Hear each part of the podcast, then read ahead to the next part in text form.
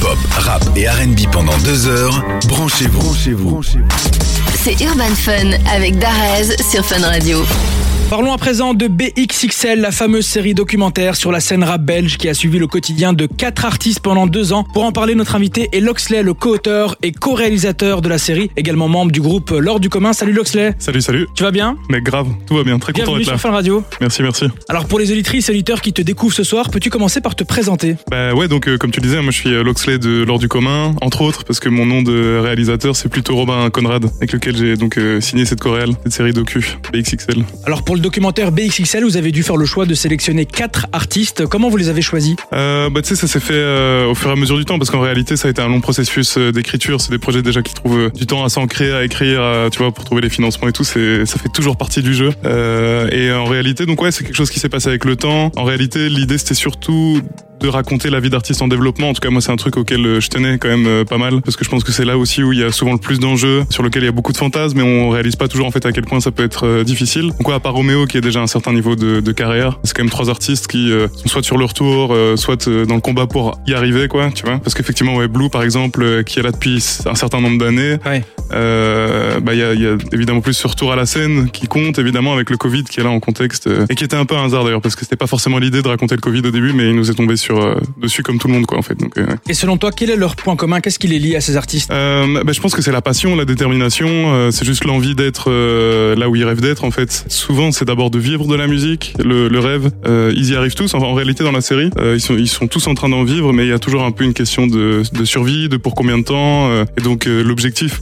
Bah, cette étape-là de la vie d'artiste, souvent, c'est de, de breaker le plus vite possible pour euh, arriver à s'installer dans un truc qui est au moins du moyen terme, quoi, ouais, je pense. Alors Loxley, cette mini-série documentaire, c'est 60 jours de tournage en deux ans, en plein pendant le Covid. Tu l'as dit, c'était pas forcément prévu hein, que ça, ça arrive pendant la pandémie. Quel tournant ça a donné au reportage justement? Bah, c'est assez particulier parce qu'effectivement, euh, on commence à tourner trois semaines avant le Covid, en ayant écrit pendant deux ans euh, une histoire qui, en fait, on met rien en scène, mais si tu veux, dans, quand on écrit un projet documentaire comme ça, on essaye de projeter ce qui va se passer. Bien sûr. Bah, déjà pour pouvoir le, le, le vendre à des diffuseurs et tout, mais bref, ça c'est des détails un peu techniques. Mais donc on projette beaucoup et nous, on savait que le rap belge qu'on voulait raconter, c'était quand même un milieu qui en principe est hyper euh, interconnecté autour des studios, des concerts, un, un petit milieu artistique, donc en fait un truc où, où les gens se croisent beaucoup, ce qui a souvent donné envie euh, aux Ouais. Français. Et c'est pour ça d'ailleurs que c'est une production française aussi à la base, c'est que Mhm.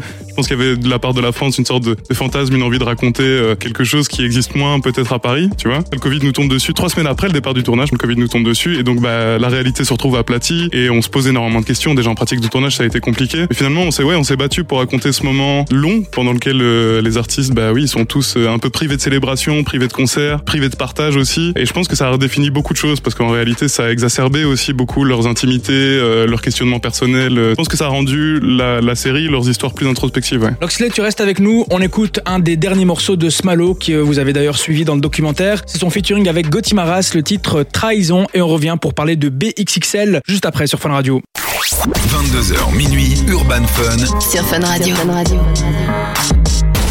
On est de retour sur Fun Radio avec notre invité Loxley, membre du groupe L'Or du commun. Et surtout, aujourd'hui, il vient parce qu'il est co-auteur et co-réalisateur de la série documentaire sur le rap belge nommé BXXL. Ça va toujours? Toujours très bien. Alors dans BXXL, il y a un moment très touchant où Blue Samou fait écouter pour la première fois une de ses chansons à sa maman. Est-ce que ça fait partie justement des scènes un peu écrites ou bien euh, ça s'est fait plutôt instinctivement? Bah, en fait, non, en réalité, il y a rien qui est euh, écrit dans ce documentaire. hein. Il y a rien qui est mis en scène, en tout cas. Ça se fait naturellement. Je pense qu'il y a juste des moments où, effectivement, quand on fait du documentaire, il faut qu'on choisisse ces jours de tournage. Donc, on les choisit pas au hasard. On, Ouais. on essaye de savoir un peu ce qui va s'écrire naturellement dans la vie des gens et d'être là le jour même. Donc, euh, bah, là, là, par exemple, on savait qu'il y avait un jour où Blue voulait faire écouter les morceaux à sa mère. Donc, euh, en entente avec elle deux, on s'arrange pour être euh, pour être là, évidemment, et prendre le moins de place possible. Et, et c'est intéressant parce que moi, je, ré- je réalise en fait que la place que prend la, la caméra dans une pièce, au final, si parfois elle a l'air de disparaître, c'est juste parce que les gens qui sont filmés ont vraiment envie de se raconter et ont tout à fait accepté la présence. Je crois que les personnes oublient vraiment le- le- la place d'une caméra Ah ouais. ou d'un micro. Ça, ça prend de l'espace. On... C'est juste qu'il y a une envie de se raconter, un truc qui laisse glisser en fait juste. euh, Et donc, euh, ouais, bah merci si, si t'as trouvé cette scène euh, touchante. Top. Ouais, merci. On a aussi pu vivre de l'intérieur la discussion assez virulente, je mets des guillemets entre Gecko, euh, son manager Dimitri et Chrissy. Alors quand vous filmez ça, c'est quoi votre état d'esprit? Bah, c'est assez particulier parce que effectivement on se retrouve euh, dans un truc dans lequel bah là à ce moment-là on s'attend pas forcément à se retrouver Ah dans une scène où il y a autant de choses qui, qui se disent mais ça ça fait partie ouais, de la, la, la magie docu un peu euh, du documentaire mais euh, mais de nouveau en fait c'est vraiment ce même rapport là je pense que y a personne qui a tort en fait dans cette conversation. Je trouve que c'est par contre une conversation qui dit énormément de choses sur la vie d'artiste et les questions qu'une équipe peut se poser. Il y a Un très beau résumé. ouais. je- ouais, vraiment, cette scène pour moi, elle dit beaucoup de choses. euh, et, et donc en fait, oui, c'est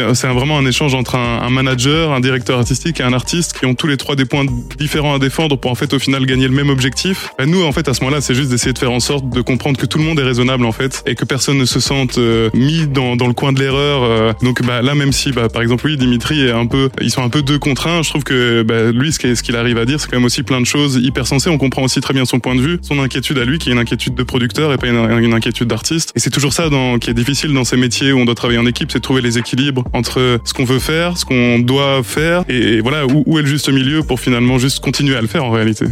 Et c'était aussi très intéressant de vivre les backstage d'un concert d'un showman comme Romeo Elvis, que tu connais déjà assez bien. Alors qu'est-ce que le reportage t'a appris de nouveau sur lui? Bah écoute, je pense que la période nous a tous appris des choses euh, sur nous-mêmes en réalité. Roméo, il était dans une période aussi assez euh, particulière avec euh, euh, le Covid, avec un retour à la scène, l'envie de retoucher au public et enfin tu vois de, de, de reconquérir, de, de retourner à la scène. Enfin c'est un truc qui est hyper important en fait, À tu fond. vois pour euh, bah, pour tous ces artistes comme je te le disais. Donc c'est plus, euh, je pense que pour lui, bah, dans ce docu, on le voit dans une période d'introspection, avec beaucoup d'attentes, peut-être un truc qui est un peu plus euh, intimiste, un moment un peu plus humble, tu vois, que ce Mhm. qu'il avait connu en 2019, où voilà où effectivement tout était tout le temps au maximum. Ouais. Et là, on sent, je pense, un Roméo qui a plus envie d'être euh, dans, dans la tranquillité, je pense. Ouais. Alors Robin, la série a été présentée en avant-première au festival de Cannes Série. Ouais. Est-ce que tu peux nous expliquer comment vous en êtes arrivé là? Euh, bah écoute, euh, c'est une question qu'il faudrait poser à mes producteurs.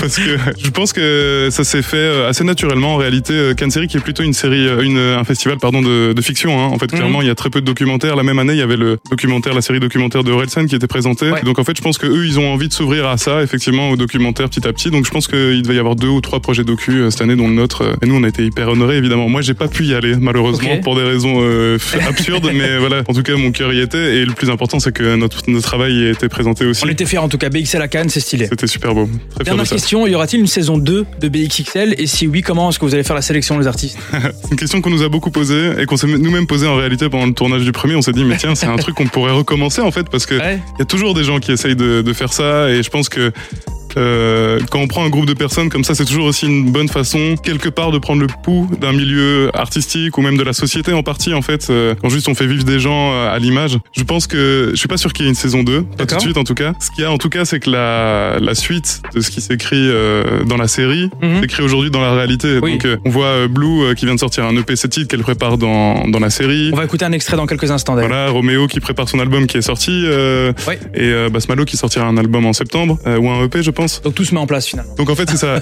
la suite il faut la regarder dans la réalité là. Ouais. Très bien. Un grand merci euh, Loxley, Robin Conrad aujourd'hui pour cette interview. Je rappelle que la série documentaire BXXL est entièrement disponible sur la plateforme Ovio. Et puis moi je te dis à très bientôt sur Fun Radio. Mais merci beaucoup.